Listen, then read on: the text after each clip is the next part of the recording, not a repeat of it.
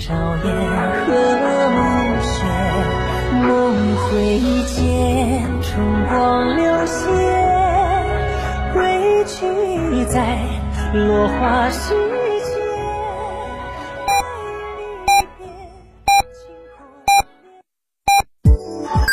FM 九九八提醒您，现在是北京时间十点整。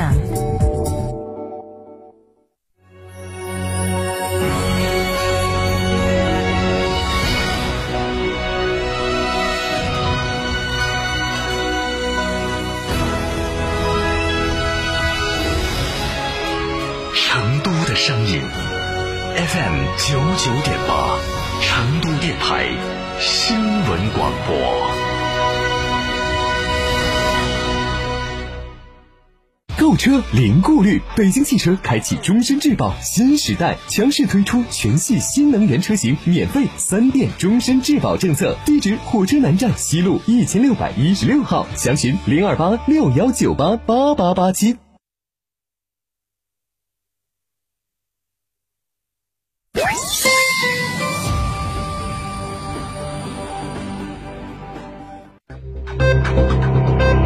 九九八快讯。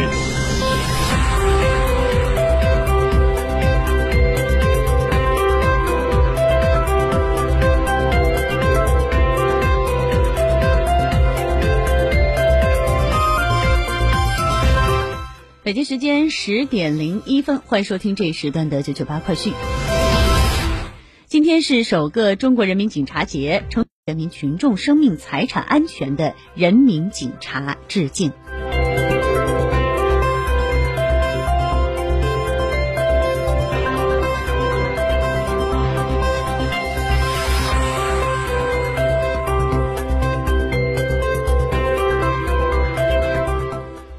国内国际方面，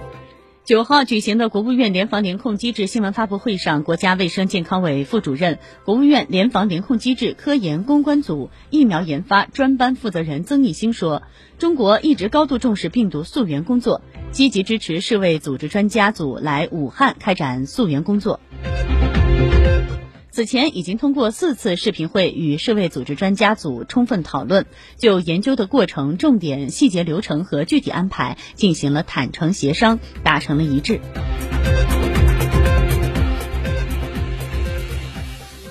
曾益兴在新闻发布会上表示，去年十二月十五号以来，我国正式开展重点人群的接种工作。迄今为止，全国重点人群接种量已经近七百五十万剂次，加上之前针对高风险人群接种的一百六十余万剂次，我国已累计开展新冠病毒疫苗接种九百多万剂次。针对公众接种新冠病毒疫苗费用问题，九号，国务院联防联控机制权威回应，在知情自愿的前提下，居民接种新冠病毒疫苗所产生的疫苗费用和接种服务费用将由医保基金和财政共同负担，个人不负担。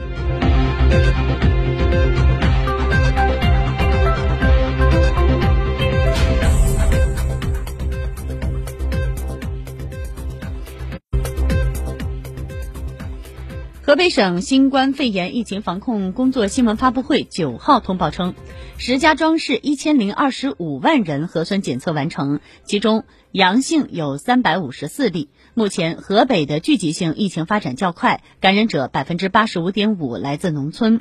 年龄总体偏大，中位年龄四十六点五岁，出现社区传播、多代传播。河北已接种新冠疫苗近十四万人，要加快进度，尽早的完成对重点人群的接种。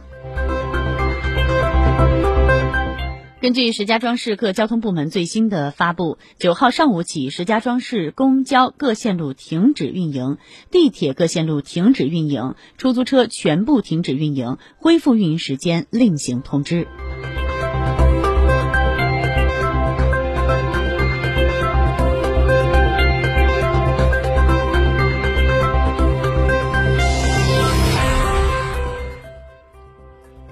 对近日网传的大头娃娃事件，漳州市卫健部门九号接受记者专访时表示，涉事的两款产品共一千两百瓶，分别销往江苏宿迁和连云港，目前正召回检测。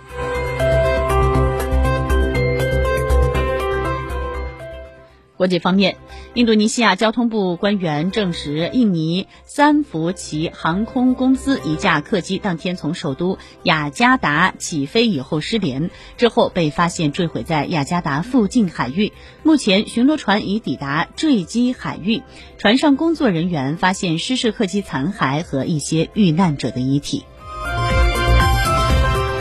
以上就是。